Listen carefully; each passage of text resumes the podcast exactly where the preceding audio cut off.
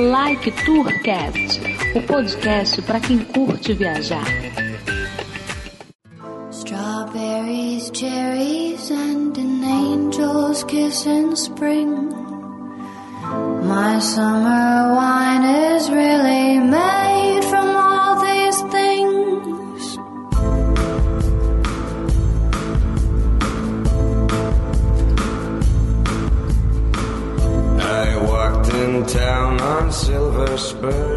Decolando, eu sou Edmilson Júnior X. Aqui é Henrique.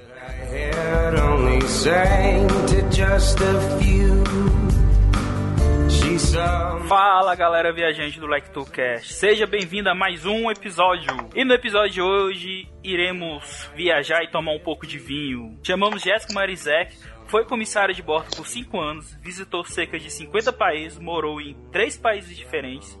Hoje é sommelier, criadora do canal Vinhos no YouTube, da página JM Benes e autora do livro O Básico do Vinho.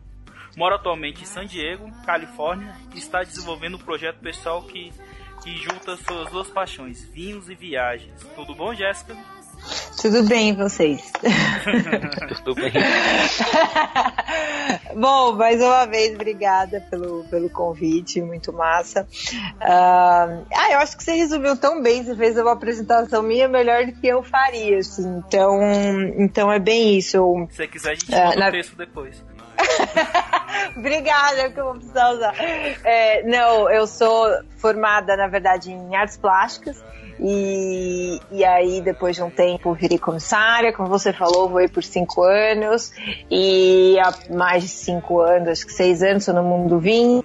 Uh, e já fiz algumas coisas, fiz tudo isso aí que você falou, viajei, fiz, tem um e-book, tem um canal no YouTube, e agora tô na, no meu projeto pessoal, que é o JM Wines. A empresa que chama, se chama JM Wines, mas a ideia é criar alguns, algumas marcas de vinhos, alguns rótulos que, que de fato estão ligados com viagem. Então tem coisa, tem coisa bacana por vir.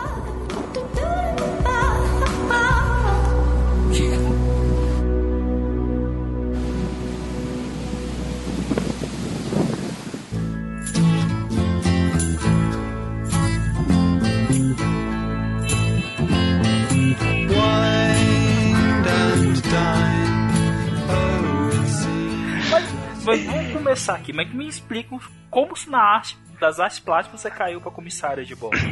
É, então, não, vamos lá. Eu bom, 18 anos, entrei na faculdade, etc e tal, e comecei a tomar, bom, é, comecei a tomar vinho, né? Na verdade, eu nem tinha pensado em ser comissária. o que acontece? Barato, sangue de boi, que, que ah, é, vinho, é, vinho baratex mesmo, é. vinho de entrada tal. Um, e aí eu comecei a ficar mais interessada, porque eu acabei tomando outras vinhos de outras variedades, de outras uvas. E aí eu falei, caraca, nossa, esse aqui é, tem um aroma tão diferente do outro. Por quê? E aí comecei a me interessar um pouco, mas assim, super despretensiosamente. É sério que na hora uh... quando você tava bebendo, sem custo, tu ficava, pô, esse é do, da uva XPTO, vou tomar. Sem conhecimento de nada. Não, sem nada. Totalmente despretensiosa. Imagina, imagina, eu tava fazendo minha faculdade, eu queria fazer mestrado, doutorado em artes, a minha vida, minha vida era isso.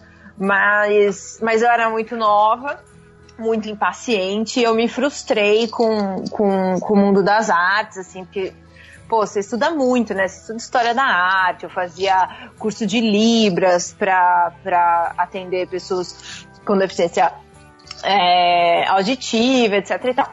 Uh, e aí eu falei, pô, não, não quero mais, eu estudo muito, ganho muito pouco, eu quero fazer alguma outra coisa.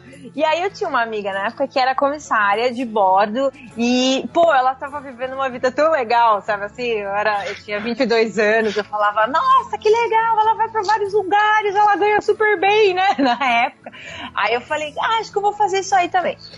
Fui lá, fiz o curso de comissária E, e aí eu voei, meu, meu, minha primeira, primeira, meu primeiro emprego foi pela Pantanal Linhas Aéreas, que nem existe ainda, é, mas é, eu voava só pro interior de São Paulo, aqueles aviões com, com hélice, sabe? E, e aí logo depois eu consegui um trabalho na Emirates e fui morar em Dubai, e aí foi quando, de fato, minha vida mudou geral, assim, mudou bastante.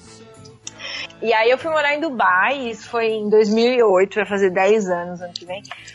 Uh, e aí, putz, juntou, começou a juntar as duas coisas. Eu já, eu já ganhava um pouquinho mais, tomava uns vinhos melhores. Ganhava em ouro, diamante, oh, carros de Deus, luxo. Meu, né, né? Deus. Só hotel e... cinco estrelas para mais. Foi, não, então, trabalhar na Emirates não foi um negócio ruim, não porque é, não tinha uma rota, né? É, que às vezes as pessoas perguntam, ah, mas você viajava só para um país? Não, graças a Deus, eu viajava, meu, Austrália, Londres, Estados Unidos, África do Sul.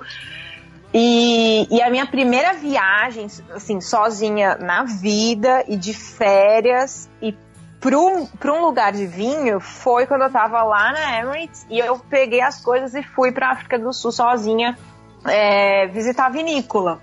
E também não tinha a menor ideia que um dia eu ia parar. Ali, ali na verdade, talvez a sementinha começou plantada, tipo, ah, acho que isso aqui vai ser meu plano B, assim, porque eu, porque voar é muito cansativo, né? Vocês tiveram aí, acho que a, um, um, outro podcast com alguma comissária, é, ela deve ter falado em algum momento que é muito cansativo sim, mesmo. Ela falou. Uh, e aí eu foi, essa então foi minha primeira viagem, foi sensacional, assim. As pessoas falavam meu, não vai, é perigoso, uma menina sozinha é, na África do Sul e foi assim zero perigoso. Eu não me senti assim com medo de absolutamente nada. Eu literalmente mochila nas costas e fui e fui conhecer umas vinícolas. E aí eu passei três anos trabalhando pela Emirates, morando lá em Dubai. E, fui, e fiz isso em outros lugares também. É, visitei vinícola, uma vinícola na Austrália, Uh, e aí essa vontade de aprender sobre vinhos, ela foi, foi apenas crescendo, crescendo, crescendo. E por volta de 2011, 2012, eu, eu já estava de volta no Brasil, tinha saído da Emirates e tal. E eu fui, eu me mudei para Malta, mudei, aí eu fui pra, morar na Europa. E foi quando eu falei, ah, quer saber? Agora eu vou investir nisso aí, vamos ver o que vai dar. Mas no Brasil come... tu voltou e não foi mexer com essa história de vinho, não. Foi depois que foi ah, pra Europa e você... Isso aí. Perfeito, porque quando eu voltei de Dubai, eu trabalhei. Não, eu. Na verdade, na verdade, quando eu voltei de Dubai, tem um, um, um hiato aí, porque eu fui morar em Canoa Quebrada. Eu fui tentar ser dona de pousada lá, mas durou poucos meses, assim, foi um total desastre. é, eu morei alguns meses em, é, lá em Canoa, cuidando de pousada, mas não, não foi legal. Bom, aí eu ainda voei pela Avianca aí no Brasil um tempo. Uh, cheguei até fazer Colômbia, vou pra Colômbia, tá? Foi bem legal.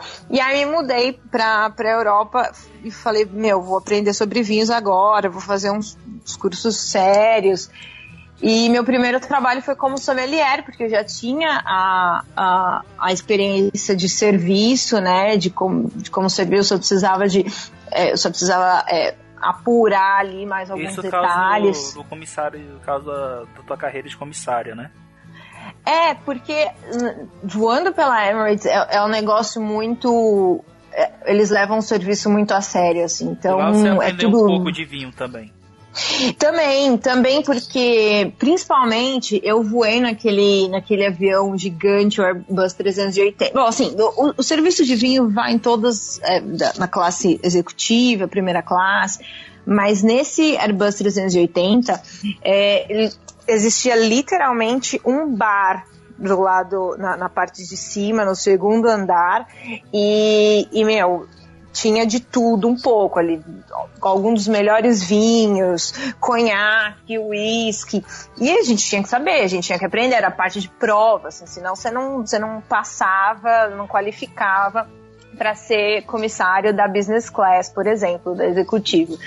Então isso me ajudou bastante. E aí meu primeiro trabalho como como sommelier não foi difícil de conseguir, graças a Deus.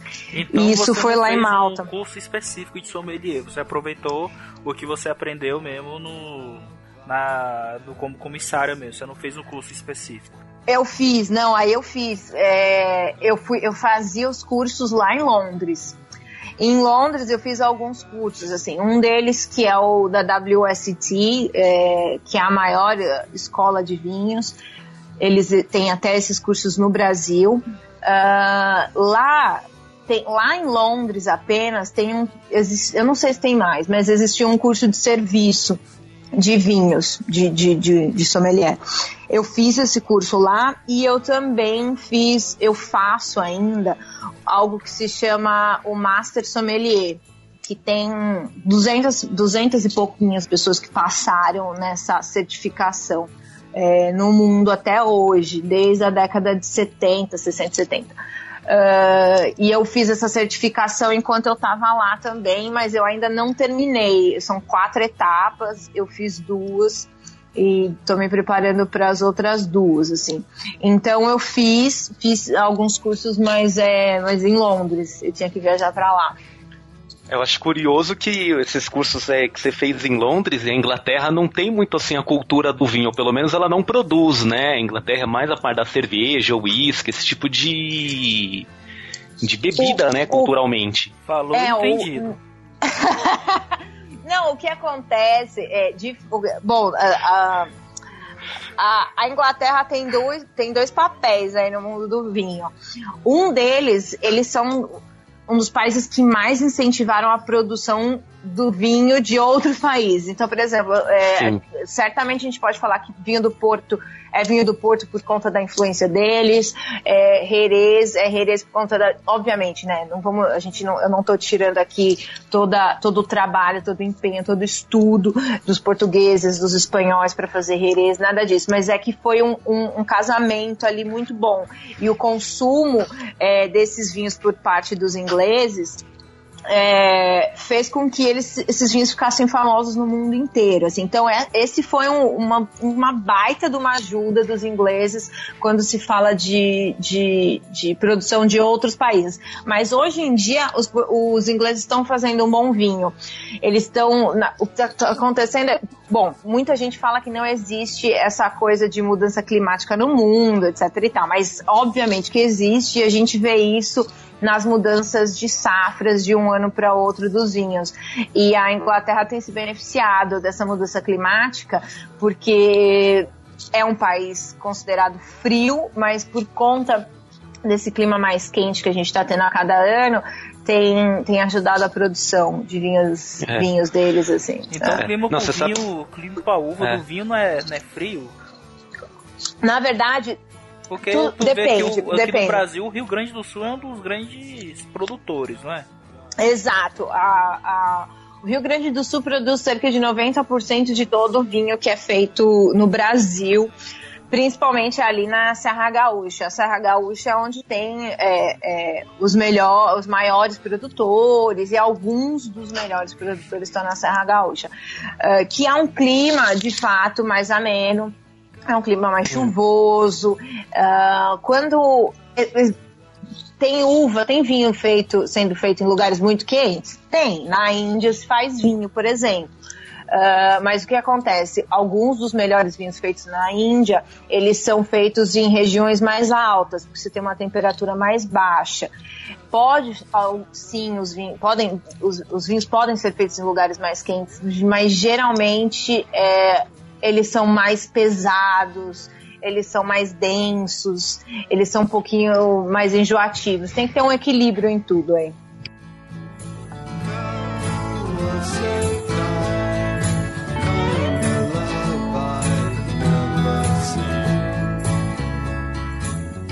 Ó, teve um, acho que uns três anos atrás, não lembro quando, mas já faz um tempo, eu vi uma reportagem que num lugar da África teve um problema lá de um, de um vulcão, né? Um vulcão entrou Uhum. em erupção. Aí, com a temperatura do vulcão, a Terra sofreu uma mudança ali, né?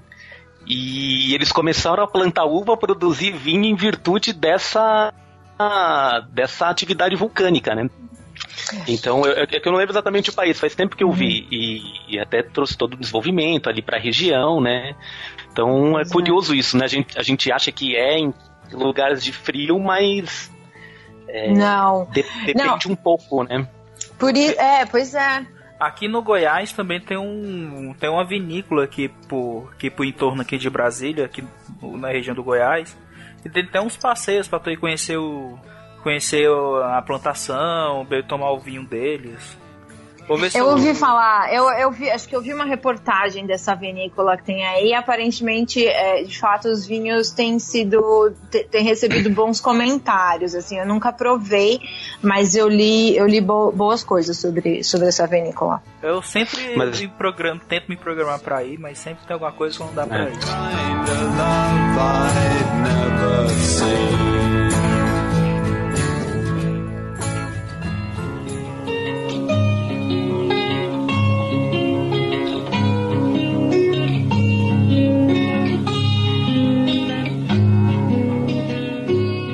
Agora, viu, Jéssica? Você começou essa carreira aí de sommelier, visitar os lugares, já fazia isso, né, quando era comissária. E como é que foi aí? Como é que surgiu essa questão do canal, do lá no YouTube, o livro também, essas atividades mais assim da, da internet? O, o canal surgiu enquanto eu morava em Malta e surgiu também de uma necessidade. É, eu procurava eu, na época da escola, eu sempre fui meio nerd, assim.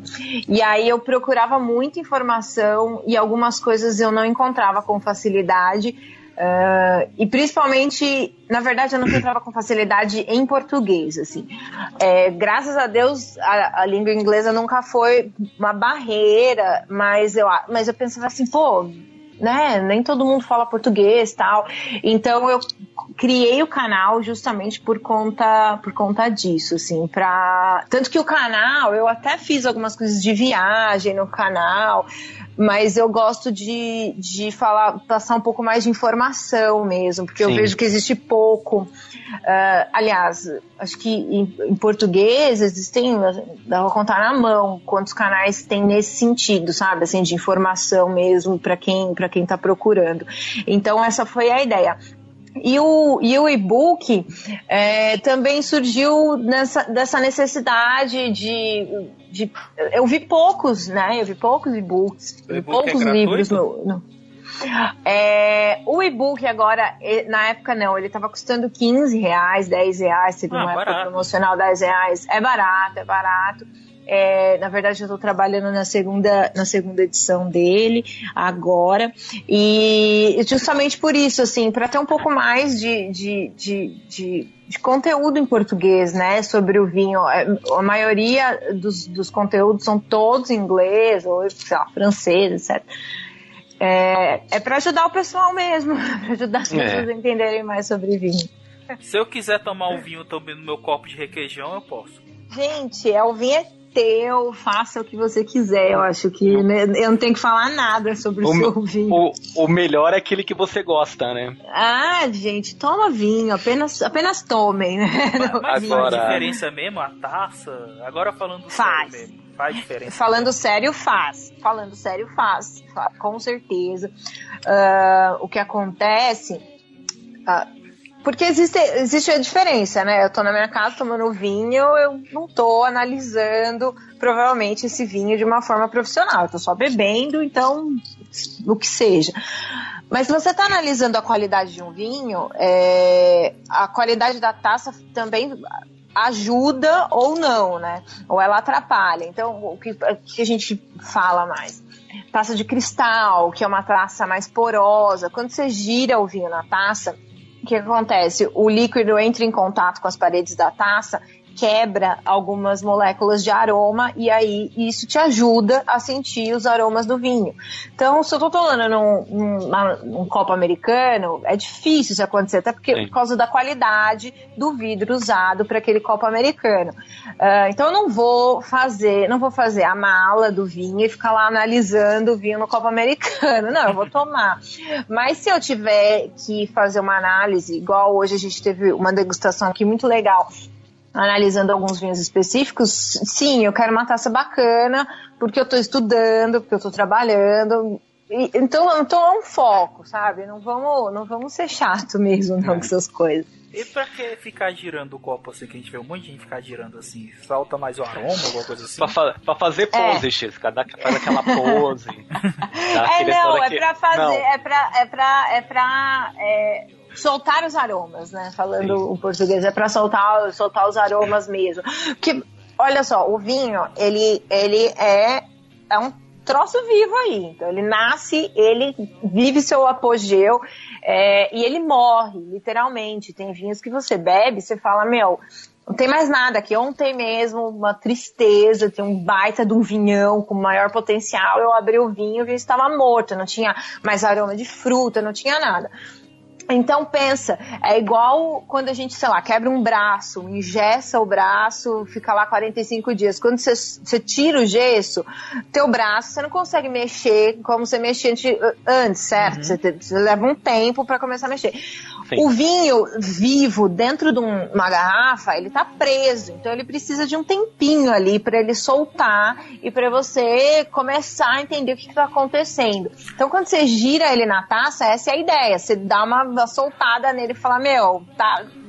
Você se livrou, mostra então, aí pra que você Então veio. é por isso que muita gente tira da garrafa do vinho e bota numa aquela outra garrafa de boca mais aberta, larga, é para isso? Isso, que é o decanter, exatamente. Uh, o decanter serve, serve para duas coisas. Primeiro é isso, que é, o termo para isso é aerar o vinho, então deixar o vinho em contato com o ar, para ele uh, abrir e se mostrar. Outra função do decanter é que, por exemplo, vinhos tintos, na maioria, quando eles vão ficando mais velhos, eles vão soltando um, um sedimento que fica ali é, embaixo é, da garrafa. Exato, a borra. Então ele serve também para você tirar o sedimento desse líquido na hora que você está fazendo um serviço num restaurante, porque senão imagina, né? Serve o vinho com a borra, fica tudo no dente, tá no meio do. Won't you come out to play? Falei isso e ninguém fala, todo mundo fala que eu sou doido. Eu juro que eu vi na TV um cara com vinho do Porto, ele botou a garrafa e botou numa vela para esquentar, depois veio com uma espada para cortar a, boca, a tampa, da, o pescoço da garrafa e caiu uma borra.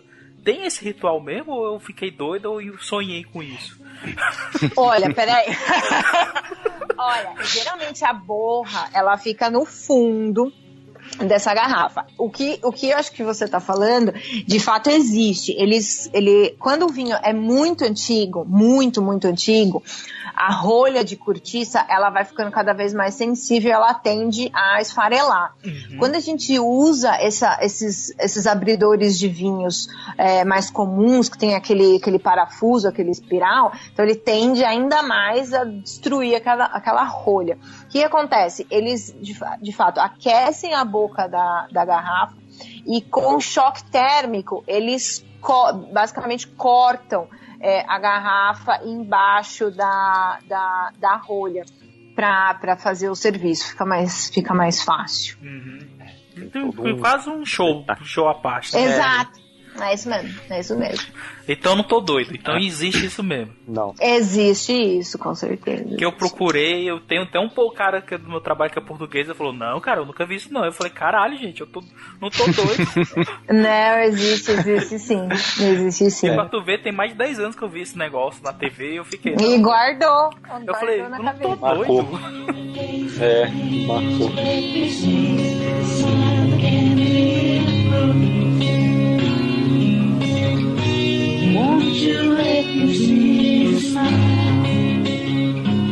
Agora, Jéssica, essa questão assim de Falando um pouco também do turismo, assim, do, do vinho, né? Você falou que uhum. quando tinha lá as, as folgas, né, entre um voo e outro, quando era comissária, visitava, né, as vinícolas na África do Sul, né, nos lugares que você uhum. conseguia ir.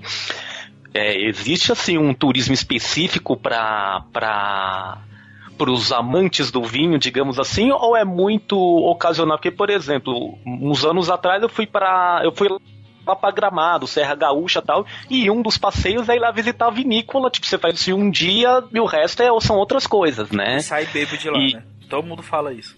É, isso aí, aí você se controla também, né?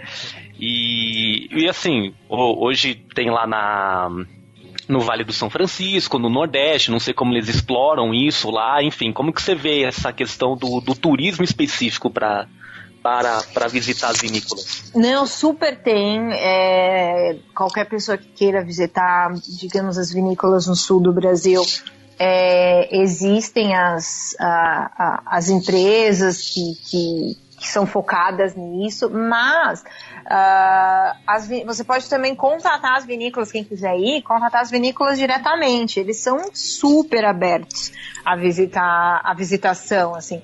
Eu tive lá, é, com certeza, no, no, sul do Brasil, foi ótimo. Visitei algumas vinícolas, assim, muito, muito massas, tipo a, a Luiz Argenta, que é uma vinícola super bonita. Uh, visitei também o Angeben, que é um baita de um, de um enólogo uh, ali em Bento Gonçalves. É, cê, dá para fazer as duas coisas, depende. Tem gente que, que gosta de viajar e não gosta de, de ir em grupos, nessa coisa meio né, determinada, horáriozinho. Então tem para todo mundo. Tem para aquela pessoa que quer fazer o seu próprio roteiro e contratar essas vinícolas. Tem quem, quem, quem possa contratar um serviço já é, é, pré-determinado. E isso em todos os, basicamente em todas as grandes regiões do mundo. Dá para fazer isso, meu, na Toscana, na Califórnia. Na Califórnia, se, por exemplo, aqui, se alguém quiser vir uh, e quiser fazer por conta, putz, vai ter que ter que pegar um carro certamente, porque meu transporte público é mais complicado, assim, não dá para igual ir no Brasil, vou pegar um ônibus, vou fazer isso, tal, essas coisas dá para fazer ou, ou, na Europa você pegar um trem, né, vai de um lugar para outro.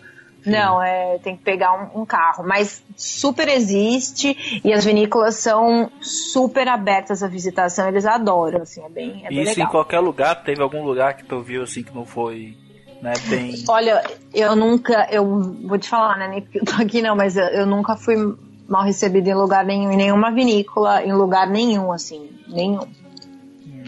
É, porque para eles é. é, você tem que receber. Acho que elas, claro, vivem da produção, da venda, mas vivem muito de receber turistas, né? Receber as pessoas que querem lá conhecer, né? Então, ou mesmo as pessoas que estão estudando, né? No, no seu caso, Isso. né? Dos profissionais, né? Aqui na América e, do nossa... Sul tem um passeio é. assim bom que, que o pessoal muito fala muito é o do Chile, né? A rota do Chile, do vinho. Ah, meu, América do Sul, a galera é muito legal, né? Eu fui para pro Chile, mas eu fiz uma viagem muito massa para as vinícolas no Uruguai, assim. Eu e, eu, e, e, e, a outra coisa quando você prova os vinhos na vinícola, que você fala com quem fez, com o enólogo, é, quando, sabe assim, às vezes eu, eu fui para o Uruguai, é, a vinícola é na casa do cara, né? Então ele abre literalmente a porta da casa dele. Pensa isso, assim, a gente em São Paulo, no Brasil, é tão noiado com o trabalho, com isso aqui, que, que, sabe, porra, o que, que tá olhando, vai entrar na minha casa, imagina, não sei quem que é.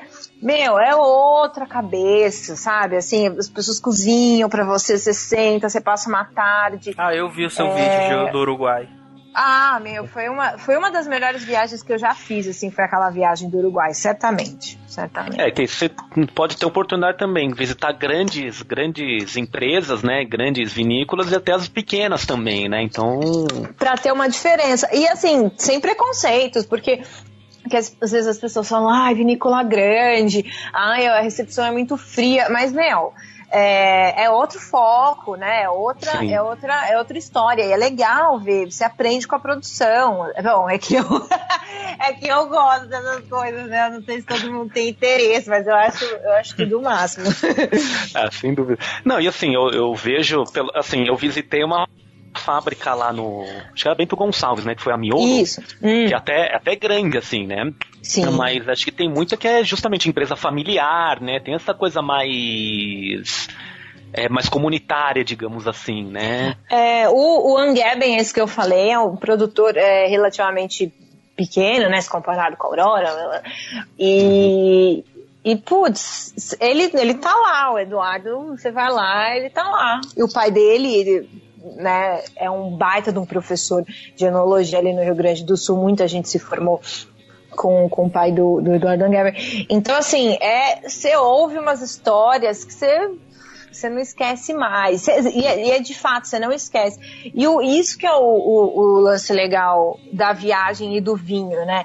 Porque é, é uma experiência que você é um negócio olfativo, gustativo, tal. E então a, tendência de a tendência de você esquecer um negócio desse é bem, acho que é bem difícil, assim, fica marcado bastante. Aí você ah, chega em casa para aquela garrafa e lembra, né, do, do tudo que o cara falou. e é, e aí você reproduz para alguém que vai reproduzir para outra pessoa. Isso, isso que é muito legal, essas histórias que acabam gerando, assim único mesmo. Eu, por exemplo, eu, eu gosto muito de uísque também. E não, ó, imagina, não sei quase nada, sei muito pouco de uísque, mas eu fui para a Escócia, acho que foi já fui para Irlanda esse ano visitar, visitei uma vinícola lá em Dublin, uma vinícola, uma destilaria lá em Dublin, e ano passado visitei uma lá na Escócia, pertinho da Escócia, é, pertinho de, de Edinburgh. Meu, eu juro pra vocês, eu saí de lá, tipo, com lágrimas nos olhos. Eu falei. eu falei, cara, que viagem sensacional. Eu não tava bêbada, eu juro. eu falei, cara, que coisa mais linda, eu tô aqui, tô... sabe, eu tenho, eu tenho essas coisas. É, você abraçou é. alguém falou, te considero pra caramba. Te considero paca. Imagina, né? Você mora aqui, ó, você mora aqui. Eu te amo. não, não é. cheguei, eu cheguei a fazer isso aí, não. Você lembra, né? É. Que eu lembre, né? Eu lembro e ninguém te falou nada, né? Então... Credo, né? Não, mas é... é tem. É, quando você começa. Quando você visita o lugar, você vê como funciona, você realmente muda a, a perspectiva, né? A visão sobre é. aquilo, né? É. Então é. É. Agora, então, aí na, no o, o, Uruguai, assim, ele até. Se compara assim com a Argentina e com o Chile, ele até menos conhecido aqui no Brasil, né? No Brasil, assim, do sul do sul-americano, a gente conhece mais, pelo menos eu vejo assim nos mercados, né? Uhum. Bastante chileno, e os argentinos, né? Uruguai, é. comparar, não muito, né? É, é a produção de, de vinhos uruguaios ela é pequena ainda, é, fica, fica um pouco atrás uh, desses grandes produtores. É, inclusive, eu tenho até um amigo que, que uruguaio, trabalha para uma vinícola lá, ele fala, ai, Jéssica, às vezes eu vou nas feiras internacionais e eu tenho que falar para as pessoas onde fica o Uruguai, assim, sabe? É, é, é complicado, né? É que para nós, né, fala, pô, Uruguai, mas para ele é. não, ele, ele diz que tá acostumado a falar para as pessoas fora da América onde fica o Uruguai, assim, é um negócio, é um negócio de doido. É. Mas a gente vê muito aqui, até no Brasil, que muita gente ainda acredita que a capital é Buenos Aires. Ah, sim, pois, é, pois é. Porque a América é. do Sul não é tão conhecida assim, não. É, não é. Não, eu peguei um Uber ontem aqui em San Diego e aí o cara, ah, sotaque, obviamente, falou: Ah, você não é, você não é daqui? Eu falei, não, sou do Brasil. Aí ele falou, aonde ah, no Brasil? Aí ah. eu falei, de São Paulo. Aí ele fez assim, ah, nunca ouvi falar. É, aí, falasse Rio de Janeiro, ele ia lembrar carnaval. Rio de Janeiro, provavelmente ele ia ter uma saber, né, man? É, mas, pô, São Paulo, né? A gente fica pensando. Mas é, as pessoas não sabem mesmo. E, e ok, ok. Não vamos pegar mal com, as pessoas. É, também não vai se indispor, uh, what? né? What?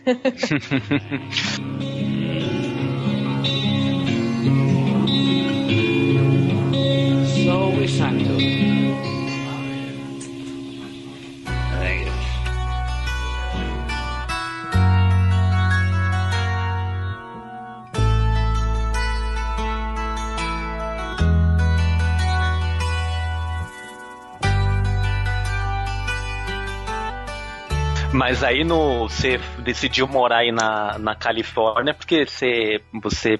Como é que você foi mudar para aí? Porque, por que, que você escolheu morar aí atualmente? Um, eu aconteceu o seguinte, esse ano eu trabalhava como é, coordenadora de compras de uma, de uma importadora e uma e-commerce aí no Brasil. Uhum. E no começo do ano eu fui, eu fui morar em Berlim para fazer meu trabalho de lá. Então eu fazia todo o sourcing, né, toda a busca de vinhos é, de lá de Berlim. E aí foi muito massa, eu amei morar em Berlim, era sensacional. É, putz, trabalhar de bicicleta, tudo bem que apesar do frio, né? Mas trabalhar de bicicleta era uma vida muito boa, muito boa. Uh, e aí eu conversando com outras pessoas do mercado, me deram algumas ideias de coisas, eh, planos para o futuro, né? Eu já estava nessa, nessa empresa há três anos, eu já, putz, já entendia muito dos processos, sabe? Aquela coisa de não ter muito mais novidade ali. E aí eu decidi criar uma a minha própria marca de vinhos, né? Então eu saí da empresa e, e pensei assim, pô, fazer aonde essa marca? E eu tinha uma maior facilidade em criar, em ter essa produção aqui nos Estados Unidos. Então, ah. esse é um dos motivos que eu vim para cá. E aí, nessa de criar marca, eu conversei com algumas pessoas, eu tinha algumas ideias na cabeça, e aí o pessoal falava assim: não, Jéssica, você tem que fazer uma coisa mais ligada a você. E aí eu falava: ai, putz, será, né? Mas eu. Não, é, faz alguma coisa, putz, ligada com você, coisa que você gosta, coisa que você faz. E comecei a pensar pensando, pensando, pensando, e aí eu uh, acabei fechando, fazendo, criando uma marca que ela se chama The Holiday. Uh, e essa é a marca do, do vinho californiano que eu tô criando aqui. E é muito legal, eu tenho um designer que é o Ivaldo, mega querido, que, que me ajuda.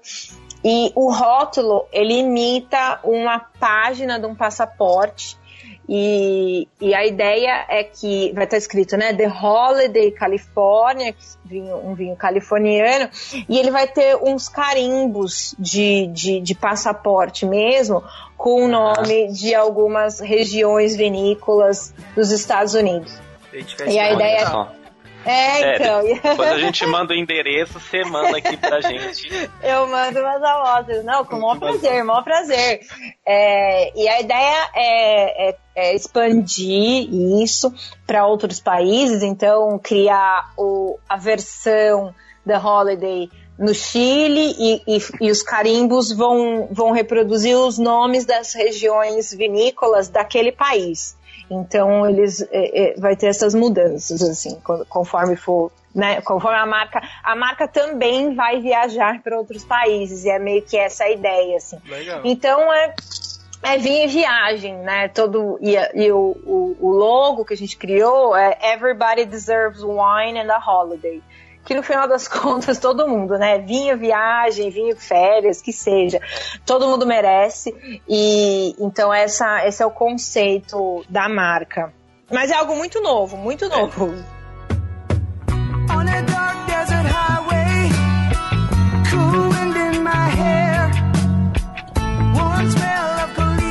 Não, ó, porque assim, pelo que você falou, acho que tem tudo para dar certo. Que eu vou falar uma coisa: eu viajei duas, três vezes, né? Mas duas vezes que eu fui pra, pra Europa. Uhum. Vou confessar aqui, né, os ouvintes, para vocês. Com. Meu, a gente, eu bebia todo dia, cara. Era vinho todo dia. Não, porque assim. Não tem história do assim, cálice por dia? É, que faz bem pro coração, né? É, mas não a Exato. garrafa, né? Não, teve um dia que eu fiquei travado, mas eu não vou. Eu podia ter contado isso no Histórias de Viagem, né? Mas enfim, fica pra uma próxima oportunidade. Não, e assim, quando você vê que o vinho. O vinho francês tá 2 euros, meu, eu vou comprar, eu vou comprar 10 e trazer pra cá. Não, mas né? bota, converte, converte em real dos 2 euros. Não, converter em real 2 euros vai, que seja 10 reais, X. Não, gente, gente, vocês têm que... 50 reais. Vocês têm que seguir a, a, a ideia de que quem converte não se diverte. Então, assim, esquece. não vamos não, converter, senão a, a gente não faz nada. agora ganha em dólar e quer falar pra gente não converter. É, então. É, vou, vou trabalhar na Emirates, né? Ganha em ouro, ganha em dólar. Aposto né? ela agora, quando ela vem aqui pro Brasil... Ah, quanto que é isso aqui? 5 reais. Caralho, muito barato, me dá 20. Não, assim, é, é claro que exageros à parte, né? Lá, assim, é curioso que quando eu tava lá, mas eu vejo um pouco isso aqui no Brasil também, um pouco mais agora, né? A gente, quando fala de vinho, assim, é, dos países europeus, a gente pensa na França, Itália, né? E uhum. Portugal, né? Mas agora, pelo menos em alguns, algumas lojas, né? É, aqui em, em, São Paulo, é, tem vinhos assim da Hungria. É, quando eu tava lá tinha de Luxemburgo, Legal. lugares assim que, que não estão muito na, digamos assim, na rota, né? E, Sim. aí, assim, em cima disso, queria saber, tipo, se o que, que o que, é interessante eu ir nesses países mais tradicionais para visitar, né? Ah, vou para Itália, vou para vou para França ou descobrir assim lugares é, em outros países que que possam ser descobertos, né? Uhum. Depender do tipo de oh. vinho que tu quer também, né? É, eu acho que assim, se, a, se, se essa pessoa está interessada em não só, obviamente, viajar, mas entender mais sobre vinho, se esse, se esse é um, um dos motes principais, Começa pelos clássicos, até porque é, a gente falou, né, que, que existe, exi França, Itália, Espanha, Portugal. A gente falou que existe esse turismo do vinho, ele de fato existe, mas é, quando a gente fala de Hungria, quando a gente fala dessas, desses países que tem uma produção muito boa de vinho, mas eles não estão eles não recebem tantos turistas como um cara que vai viajar para Bordeaux, na França, por exemplo. Tá. Então, então é, é, é legal talvez começar por essas regiões mais conhecidas, vai para o Chile, vai para Mendoza, na Argentina. Essa galera tá muito mais acostumada com, com turista. Você, come, você entende um pouco qual que é a dinâmica. Por exemplo, eu particularmente não sugiro visitar mais do que três vinícolas por dia, assim. Senão você, meu, você, ah, você cansa pra caramba. Não, você é... entra em alcoólico. E se for não. experimentar tudo, né, meu, aí já era. É, porque tem, existe a possibilidade de. Eu não sei se vocês já, já fizeram isso, de você cuspir o vinho, né? Não sei se vocês isso estão familiarizados. Isso que eu ia te é, perguntar. É, vocês eu, cospem? Eu nunca, eu vocês bochecham, né? Aí. É, é, justamente porque se, meu, você foi engolir todos os vinhos, acabou com o seu dia. Hoje, é. hoje eu tive uma degustação começou às 10 da manhã. É, geralmente dura duas horas essa degustação. É uma degustação mais focada em estudo. Demorou três horas e eram 12 vinhos. Se eu fosse tomar 12 taças de vinho das 10 a 1 da tarde, eu já estaria aqui. A gente já... teria que cancelar a gravação.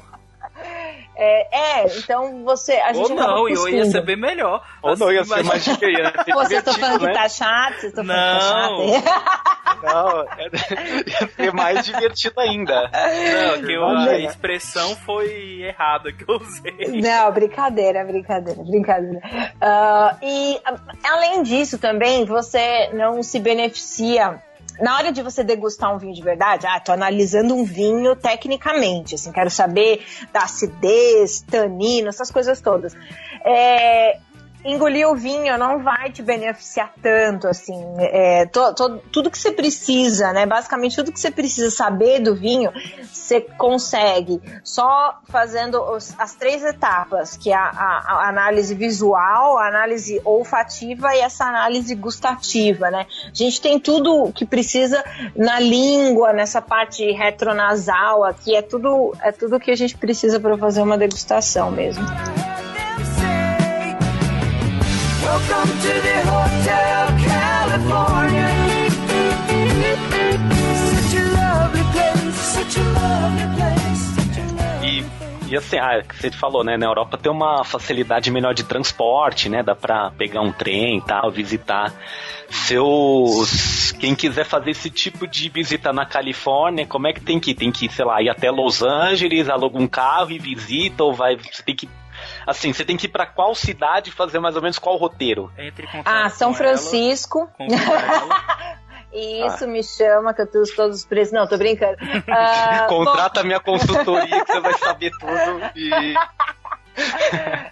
Não, é São Francisco. Eu, eu é, indicaria de fato São Francisco. Los Angeles Existem as regiões vinícolas mais aqui ao sul, né? Eu tô em San Diego, eu tô assim no sul, tô quase na borda com, com, com, com o México. Uh, mas o, o, centro mesmo seria São Francisco, pegar um carro e ir em direção ao norte. É, e aí visitar as regiões vinícolas mais famosas, que é Napa e Sonoma. Aí elas estão mais próximas ali.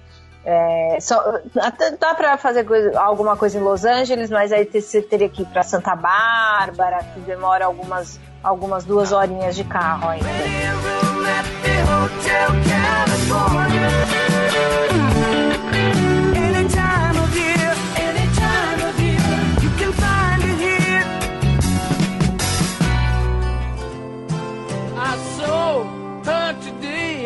reception a glass of wine in a hand. Mas agora vamos explicar que muita gente se engana. Ah. Nem hum. todo espumante é champanhe. Ai, gente, por favor, né? Vamos. É, essa história é assim. Uh, espumante, todo, todo vinho é espumante. Champanhe é espumante, Prosecco é espumante, os espumantes do sul do Brasil são espumante, tudo espumante, tá? Tudo espumante. É, e tudo, todo espumante é vinho. É, essa é outra coisa que é bom a gente falar também. Às vezes as pessoas falam assim: ah, você quer tomar um vinho ou um espumante? Espumante é vinho. É um então, tipo de vinho. É, é um tipo de vinho. É, é, é a uva que é, é diferente. Um... Não, é, dá para fazer vinhos que não são espumantes é, que a gente chama de vinhos tranquilos, né? Porque não tem bolinhas, com as mesmas uvas. Uh, então, vinho tranquilo, vinho espumante. Uh, e champanhe, de fato, é só o vinho feito na região de Champagne, com um método que se chama champenoise, que é um método que foi criado ali, ali naquela região. O que os outros produtores podem fazer é o seguinte: eles fazem o vinho espumante deles no mesmo método que é feito lá em Champagne. Aí você vai perguntar pro cara assim: ah, e esse vinho aí que você fez, como é que é? Ah, ele é feito do método champenoise, ou, sei lá, método tradicional. E isso ele pode falar, mas ele não pode falar que é champanhe. É, né? isso que fica até uma, pode. Fica ter uma patente lá, né? Um, isso. Tem um, um royalties lá do nome, né? Da, Perfeito. Mas realmente tem essa diferença toda? É, tem uma diferença na produção, tem várias diferenças lá. Por exemplo, Não, o cara. no gosto, precisa... assim mesmo, pra ele ser tão mais caro que os outros. Não, tem, um, tem bastante marketing envolvido também, né? Tem bastante marketing envolvido atrás do, do champanhe, com certeza, com certeza.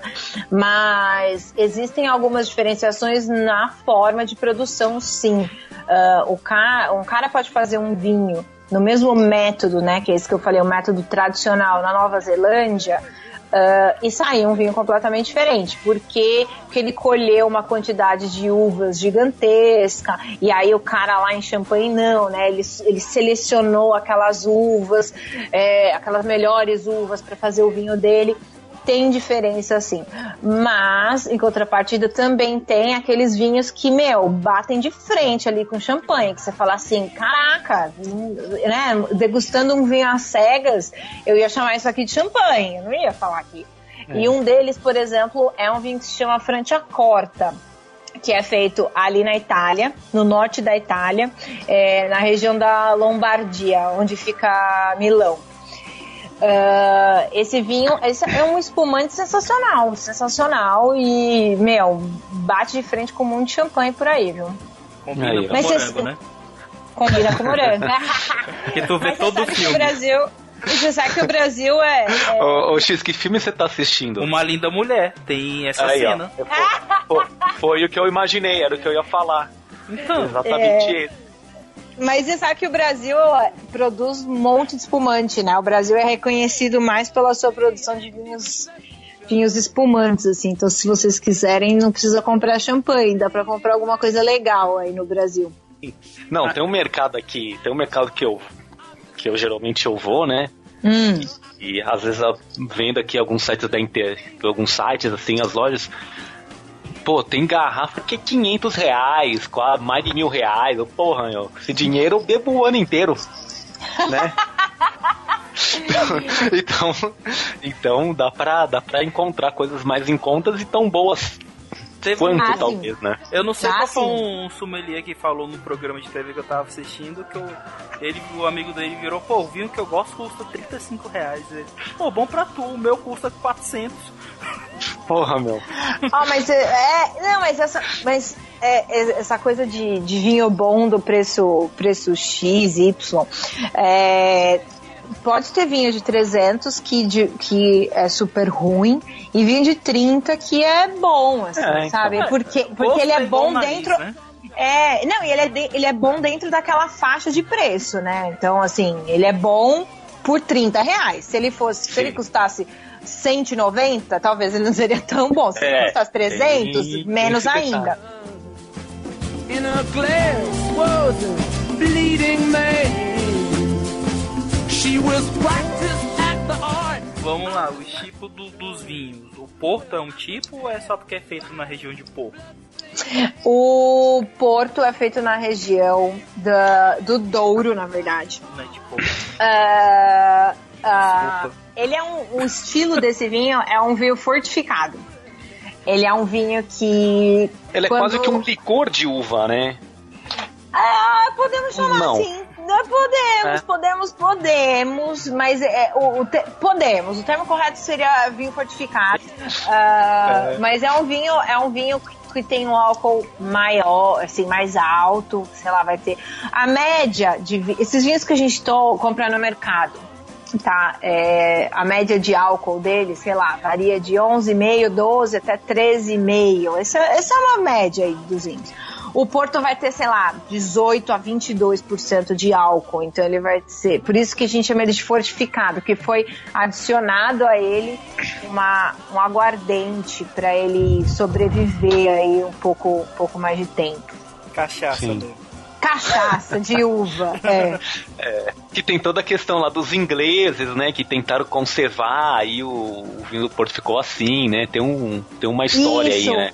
É, a história, a história é que é, no tempo das navegações, ah, os vinhos, o pessoal levava vinho, né? Óbvio, Sim. ficar aquele tempo todo no mar, em nome de Jesus, vai tomar o quê, né? Não, assim, era mais Ah. saudável tomar vinho do que água às vezes, né? Exato, porque a água não era potável, então eles tomavam vinho mesmo. Correto. O que acontece é que depois de um tempo que esse vinho estava nas barricas, nessa viagem toda, eu- o vinho estragava, né? Então o que, que eles, eles descobriram na época? Que se eles colocassem uma. Se eles adicionassem essa água, cachaça ou aguardente de, de uva no vinho, ele aguentava essa viagem. Então Sim. foi mais ou menos assim que surgiram esses vinhos fortificados e o Porto é um vinho deles, Mas é um vinho tem desse tipo. uma história que quanto mais velho, melhor, vinho, essas coisas, não?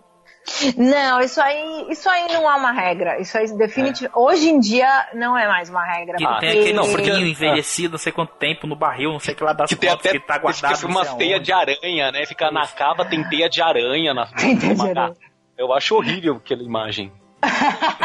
É, não, mas assim, Olha. às vezes eu vejo umas reportagens na TV, assim, que ah, vão lá, visita as cavas. Ah, Aí Aí, o cara tirou a garrafa. Essa garrafa aqui É. tem cento e lá vai porrada de anos. É.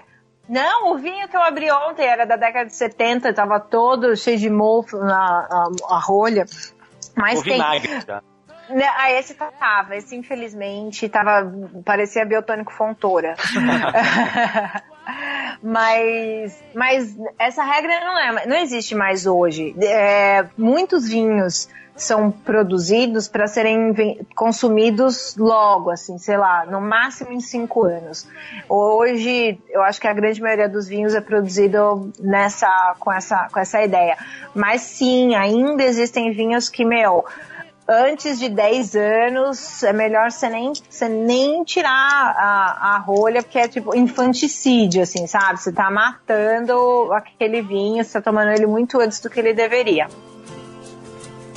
You can't always get what you want. But if you try sometimes, you might find. E tem lugar assim que os caras ainda pisam na uva, ou isso já, já tá bem pra trás, ou, ou, ou virou tá, pra, pra turista ver também. Ah, tem um pouquinho de turismo, mas algumas poucas vinícolas em Portugal elas ainda fazem o tal do pisapé, sim. Aquele vinho com Porque- gosto de chulé, de sola de sapato, né? ah, o, olha, é, para defender o pessoal, o vinho depois de ser fermentado, então tudo, tudo né, todas as bactérias vão ser tiradas do vinho, se existe alguma. Mas o que acontece é que a sola do nosso pé, ela tem, ela tem um, uma textura, né? Uma textura meio que perfeita, assim, para pisar na uva e ela não amassar.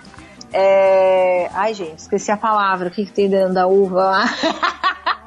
Tanino. Opa, caroço. Não, não, É a tanino? semente, a semente, a semente. Semente. Pra não amassar a semente, porque a semente, ela tem aquele olhinho super amargo, né? E esse olhinho super amargo que eles não querem, obviamente, no vinho. Então, quando você pisa com, o- com o pé, você só de fato amassa o, o bago da uva, né? Não essa, não essa Usa semente. uva sem semente. É, então, existem as uvas sem sementes, mas elas não são as uvas é, de qualidade para fazer uva, para fazer vinho. O que acontece é, pra fazer uva, Essa degustação aí de três horas já tá dando sinais né? de. Enfim. Vai render, bora. Não, o que acontece é tá que com cálice, a- tá com a taça do lado aí também, não tá? Bem capaz, não, eu tô com água e café. Ah, existe um, existem vários tipos de uva, né? Então, é, a uva que a gente considera para fazer vinhos finos, esses que a gente compra é, no mercado, é, é a vitis Ah, e a vitis vinífera sempre vai vir com a semente. As outras vites, que, é, ex- que se chamam vites labrusca, vites rupestres, essas são uvas que a gente chama uvas de mesa, uva para fazer vinho de uma qualidade um pouquinho inferior. Então essa, essas uvas sem semente entram nessa na, na casa das que não são tão boas para fazer vinho de qualidade. Então a uva que a gente usa pra fazer vinho também não é muito boa pra comer. Também não é muito boa para comer porque elas são bem pequenininhas, na verdade. Se você um dia for, for, for visitar uma vinícola, tiver vinhedos lá e tal, você vai ver que elas são muito pequenininhas. Então elas não são. Elas são gostosas tal, né? Gosto de uva e tal. Mas não, não são indicadas para mesa também.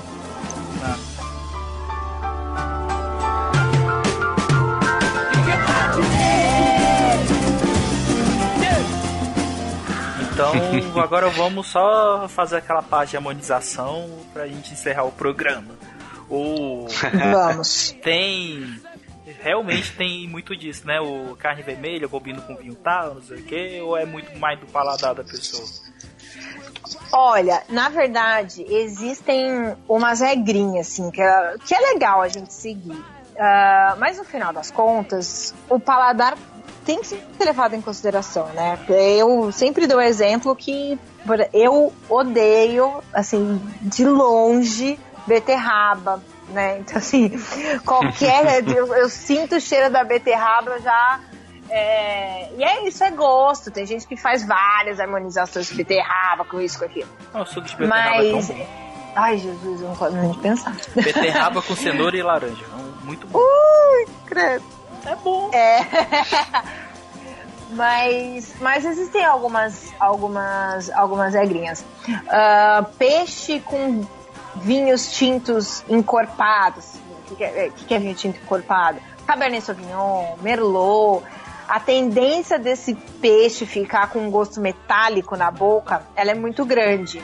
É, mas em contrapartida, se a gente está falando, sei lá, de um salmão, que é um peixe mais oleoso, tal, um peixe que é mais encorpado, é, putz, ele pode combinar bem com um vinho tinto, menos encorpado, sei lá, tipo um Pinot Noir, por exemplo.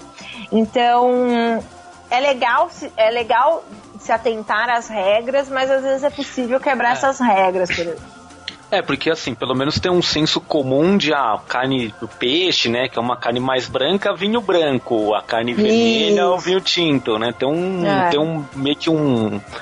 Um básico, esse é o básico. Esse é o básico.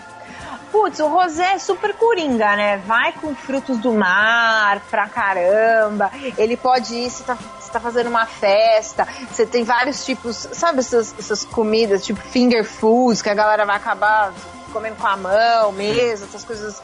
Meu, rosé serve pra caramba. É, rosé eu acho ele um, um bom coringa às vezes, sabe? Pergunta idiota. É.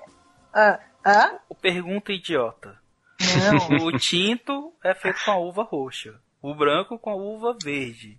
E o rosé? Isso. É, boa, boa. Ah, vamos lá. Vinhos tintos, eles precisam ser feitos com uvas tintas. Ponto. Por que isso? Porque é na casca da uva, que a é da casca da uva que a gente vai tirar a cor desse vinho. Então eu mais ou menos te respondi a, a pergunta do eu Rosé, nunca mas, vi mas uva eu vou chegar rosa. lá. Deixa eu pesquisar aqui. Uva É, não, mas peraí, eu vou chegar lá. Então, vinho tinto tem que ser feito de uva tinta.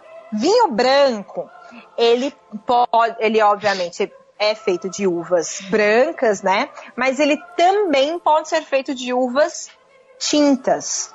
Porque, como eu acabei de falar, a cor da, da- desse vinho, ela vai estar na casca. Se você tira a casca da uva, o bago dela ele é incolor, ele não tem cor. É, Então, não, eu dá- tô vendo aqui, tem uma uva aqui que até a folha dela é rosa. Olha, tem mesmo.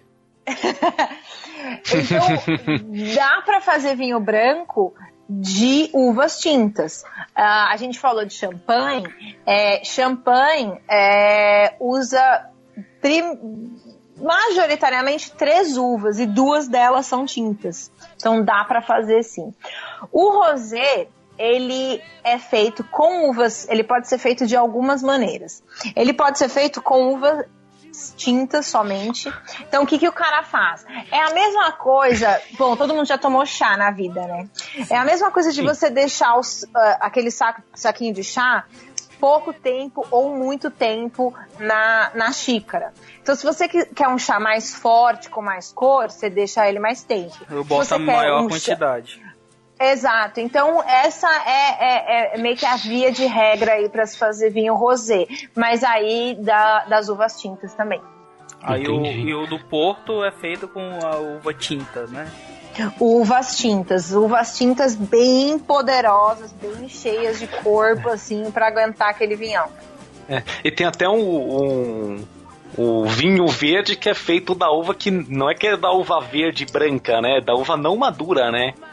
O vinho verde, e ó, é isso. O vinho verde é, é- ele pode vir em todas as versões: vinho branco, vinho tinto e vinho rosé.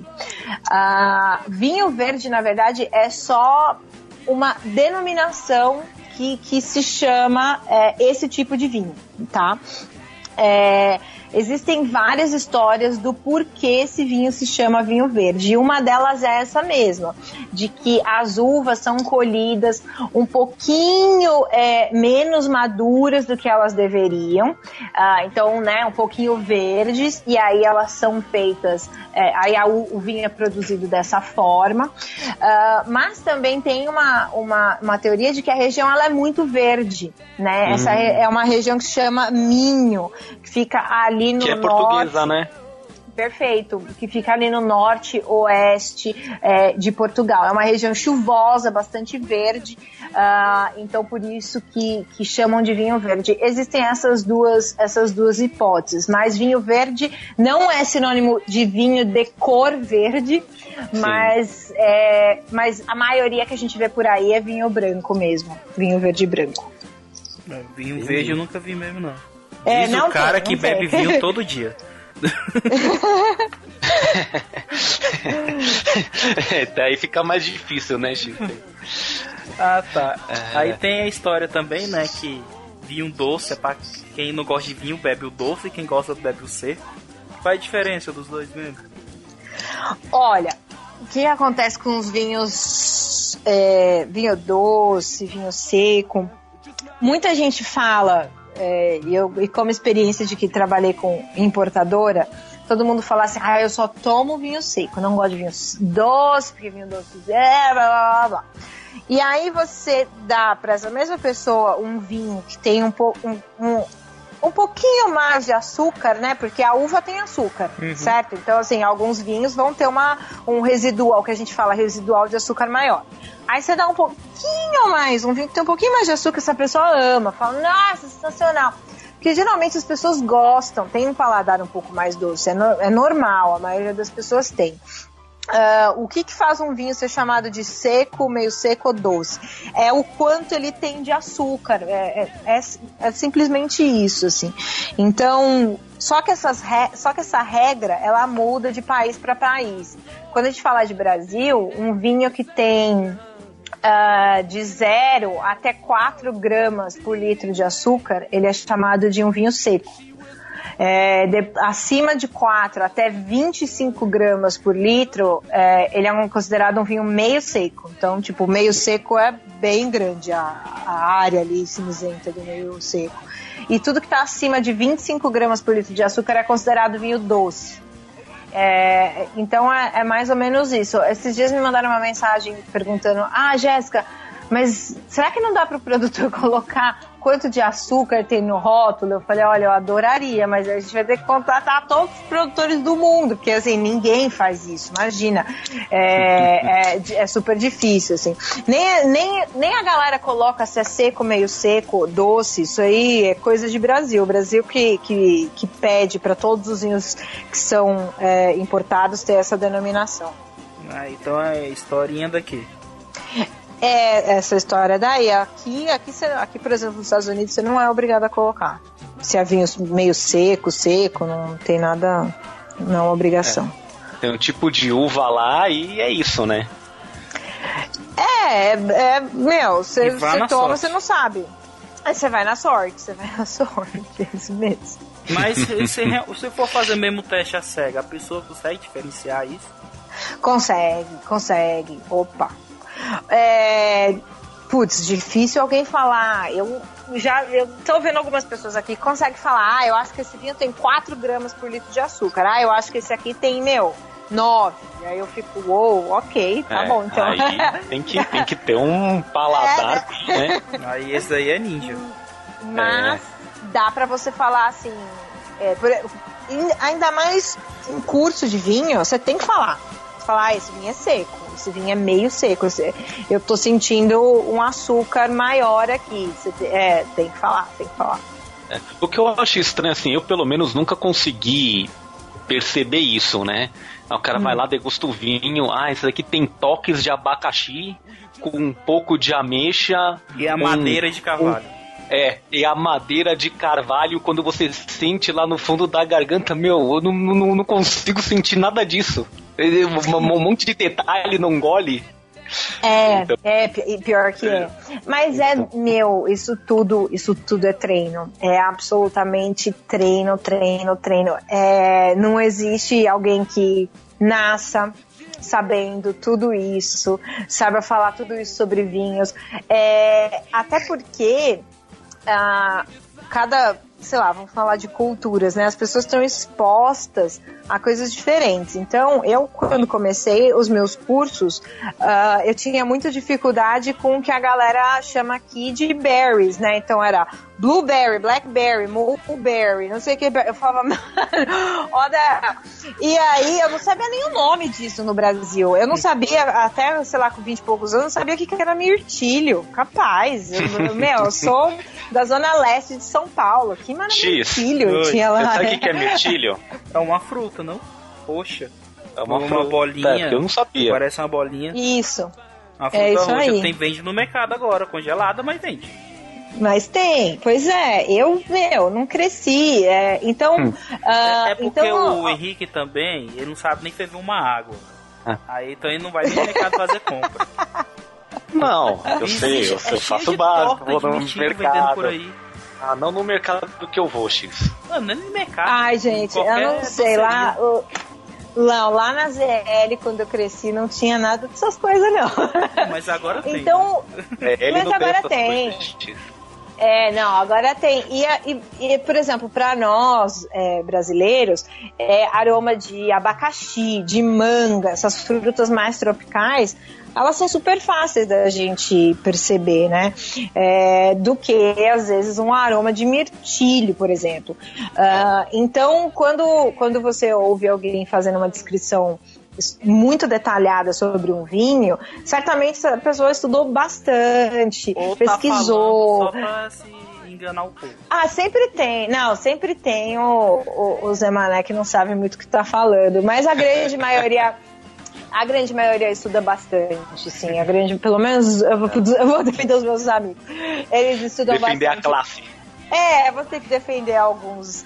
Ah, e, e é mais ou menos isso, assim, às vezes aroma de flor, né? Tem gente que tem uma. consegue pescar, o que, que é a caça, o que, que é isso, que é aquilo. Nossa, eu acho muito massa, assim. Mas é tudo, é tudo teu repertório, é tudo aquilo que você construiu ao longo da tua vida mesmo, que vai te ajudar a fazer essas degustações. Mas é verdade, é verdade.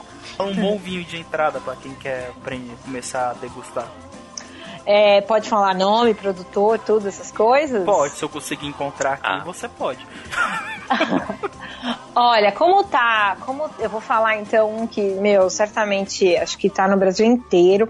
Ah, e como é verão no, no Brasil e como eu gosto de vinhos brancos, eu vou falar, eu vou dar uma dica de um vinho barato que custa menos de 30 reais e que as pessoas, eu já entreguei, já dei uma taça para alguns amigos e falei, meu, não parece qualidade, às vezes, de um vinho de 30 reais, que é o, o Chardonnay. A uva se chama Chardonnay e o produtor é a Aurora, né? Um produtor brasileiro.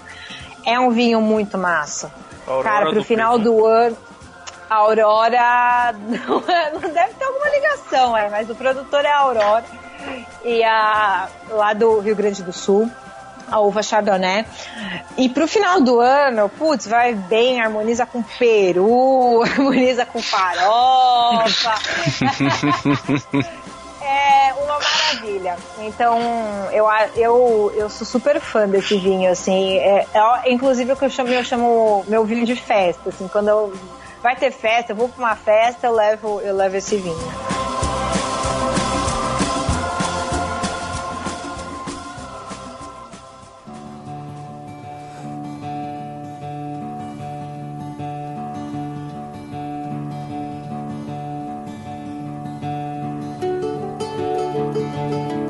Spend my days with a woman unkind. Smoke my stuff and drink all my wine.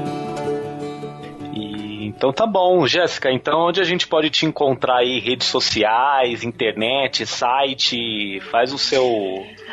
Ô, meu O momento, seu. Tá bom. É, putz, meu nome eu, Jéssica Marinzek. É, M-A-R-I-N-Z-C-K. Em qualquer. Eu tô como Jéssica Marinzek em todas as redes sociais: Facebook, Instagram. E pra quem quiser saber mais sobre vinhos, é só digitar o canal do vinho simples assim no YouTube ah, e que só tem só tem o meu o canal do vinho e assiste os, vi- os vídeos lá tem vai ter vídeo novo logo mais eu sei, um monte de gente me perguntou mas vai ter vídeo novo logo mais é. Legal. Então, pessoal, espero que tenha gostado. É, acesse nossas redes sociais, que são todas LikeTubeBR, tanto no Instagram, Twitter, Facebook e YouTube. Esse programa vai, depois do seu lançamento, vai estar depois de uma semana no YouTube, talvez, né? Se o pessoal colocar. É. Sempre Se atrasa. quando se lembrar e não der pau, vai estar vai tá lá, né? Acesse nosso site, deixe o seu comentário no post desse episódio, que é o liketube.com.br. Jéssica, muito obrigado, valeu pelas dicas. obrigada Obrigada, Vou pessoal. atrás desse vinho, ver se eu acho. Se eu achar, eu Por compro. favor. E tiro uma foto Por te mando. favor. Eba! Massa. E se for mais que 35 reais, tu vai pagar a diferença. É, tem Tá isso bom. também. Tem que ser, tem que ser no máximo no 29,99. Fechado, tá bom, combinado. Legal. Jéssica, obrigado aí pelo, Obrigada a vocês. ter aceitado nosso convite. Foi muito legal, muito divertido. Pela, pela simpatia também, né? Valeu, E pessoal.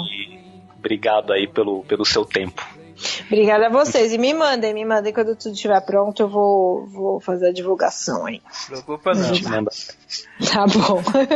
Não, pessoal, obrigado. Tchau. Falou!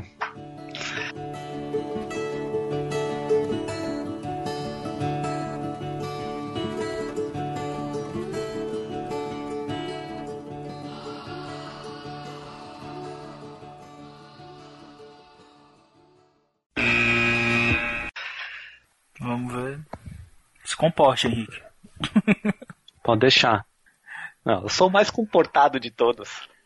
Hoje não tem ninguém pra brigar, né? Então Codor, nem o Bruno. É, então. É, então.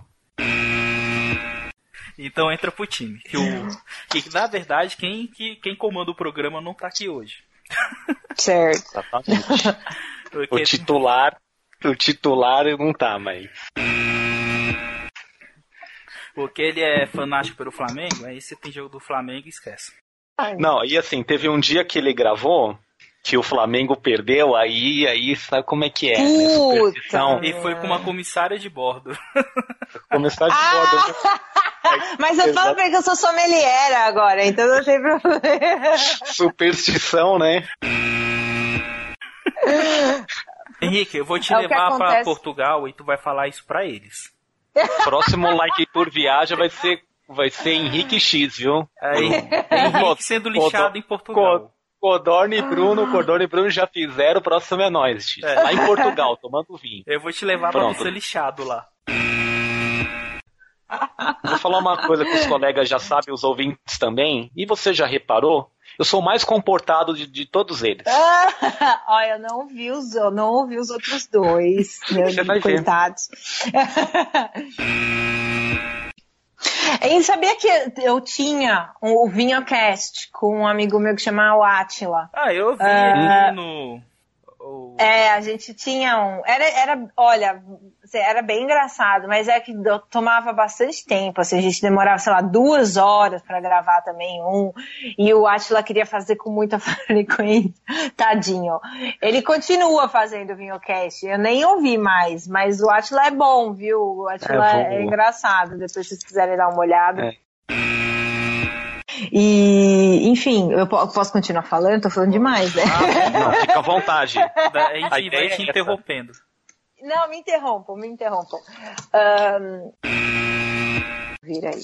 Tu viu que eu falei o nome da sua empresa certinho, né? Quando eu falei. Não tem problema, Pronúncia, não. a pronúncia a gente. Depois a gente tá tudo escrito, a gente, o pessoal Não vai tem ver. problema, não tem problema. O meu inglês é tipo Joel Santana. Então,